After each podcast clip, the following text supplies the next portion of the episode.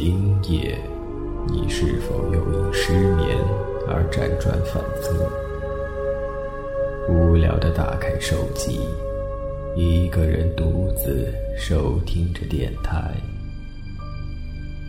其实，在你的床下，在你的衣橱里，在你的天花板上，还有很多看不见的朋友。在陪伴着你，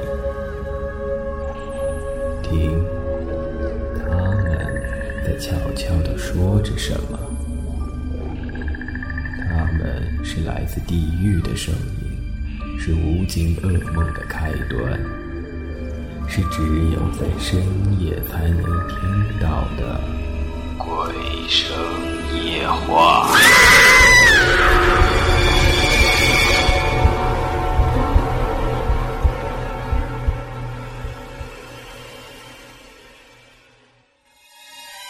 今天要讲的故事名字叫做《死亡游戏》，作者网络作家，由超先生不姓超播讲，于先生只姓于配音。小峰从图书馆里找到了一本很奇怪的笔记本，笔记本没有封皮，上面记载着一件很怪异的事件。几个年轻人从一本书上看到了一种很奇怪的见鬼方法，有些类似大家熟知的笔仙和碟仙。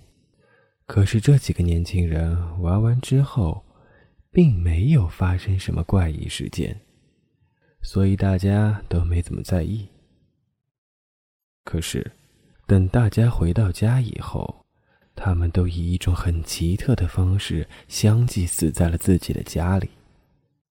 笔记本上所记载的故事到这里就中断了，后面几页不知道遗失到哪里了。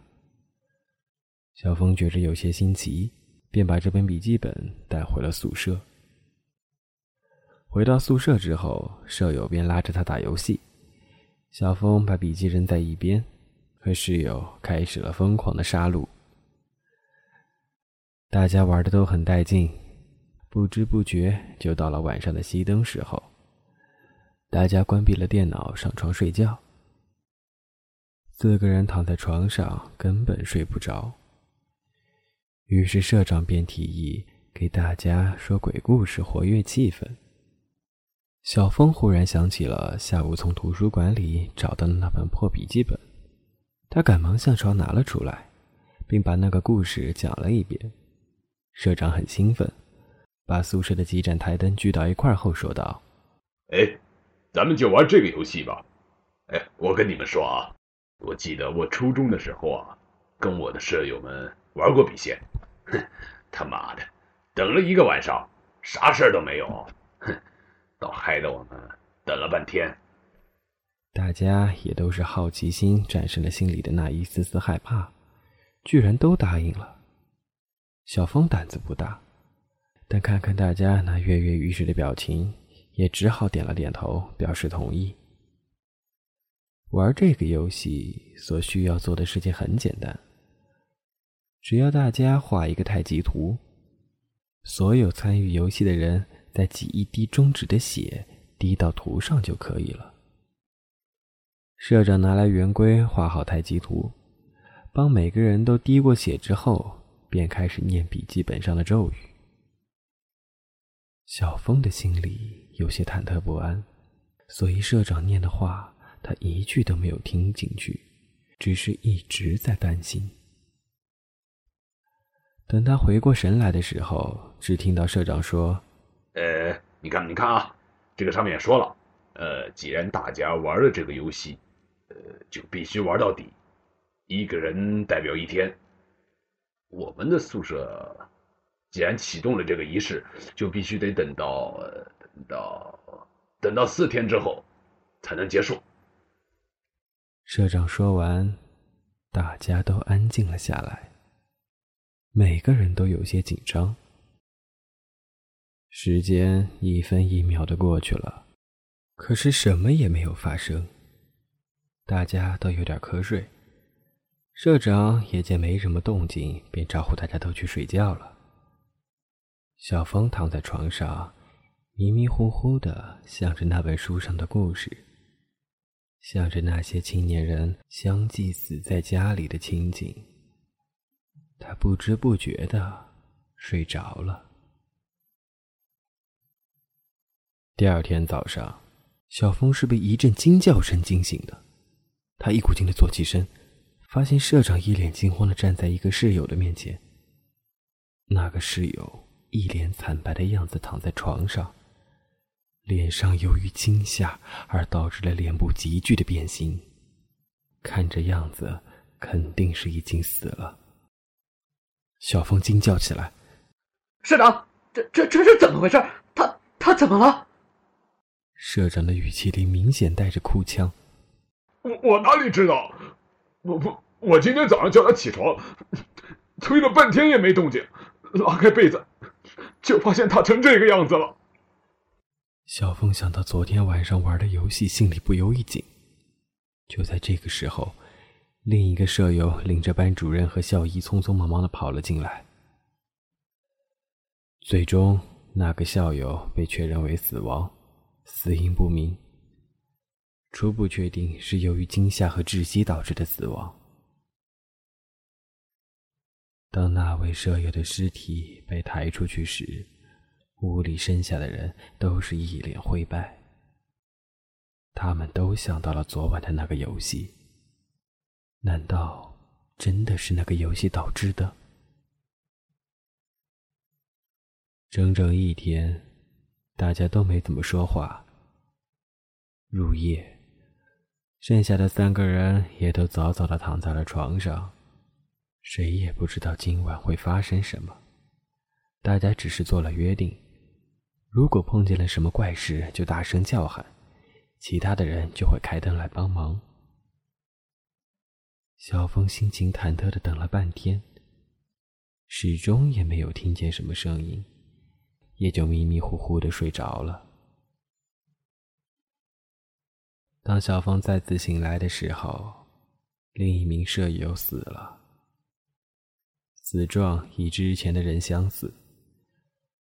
小峰与社长对望了一眼，他们都读到了对方眼中的意思：恐惧。学校为了他们两人的安全。当天把他们安排到了另一个宿舍，和另外两个人住在一起。但是，这些并不能消除小峰心中的恐惧。他忙匆匆地从行李箱里找出开学前母亲给他祈福过的玉，戴在了脖子上。先前他觉得带着东西麻烦，便塞在了行李箱里。现在也顾不得那么多了。这就好比一个人溺水了，你给他根稻草，他还是要抓住的。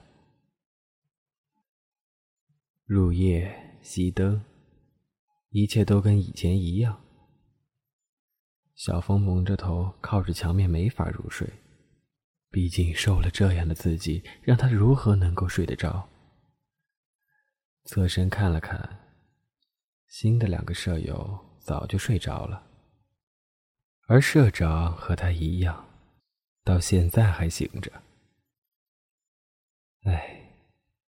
到底他们是看到了什么，才把他们吓成那样的呢？小峰叹了口气，在心里默默的想着。忽然，他发现社长的被子抖了一下，接着就再也没有了动静。他轻轻喊了一声，社长没有答应他。一股莫名的寒意突然袭来，小峰感到后背一阵阵发冷。他忙用被子捂住了头，或许这样才能让他安全一点吧。他正想着，突然感到被子里有什么东西，而且就在他的面前。小峰愣住了，半晌，他从枕边摸到了手机，照了一下，然后瞬间就愣住了。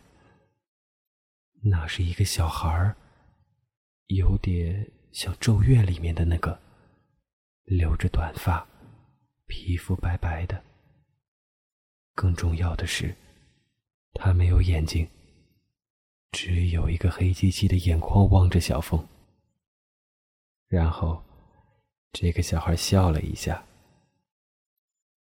小峰想喊，却根本发不出声音，他整个人就像被定在了那里，不能动弹。那个小孩继续笑着，慢慢的爬向了小峰的脸。突然，小孩惊叫了一声，停住了，因为小峰带着那块玉佩，竟然散发出了淡绿色的光芒，挡住了小孩的去路。小峰闷哼了一声，使尽了力气往后一弹，整个人从床上直接摔了下去。室友们听到了响声，忙打开了灯。只见小峰躺在地上，不停的喘着粗气，而且脸色很扭曲，似乎有些喘不上气的样子。两个人赶忙掐他的人中，才把小峰给弄醒。天亮了。社长最终还是死了。小峰在父母的陪同下坐上了回家的车，靠着那枚玉佩躲过了这一劫。那么，这诅咒也就应该结束了吧？小峰想着，不禁轻松的笑了一下。只是，他忘了，今天。才是死亡游戏的第四天。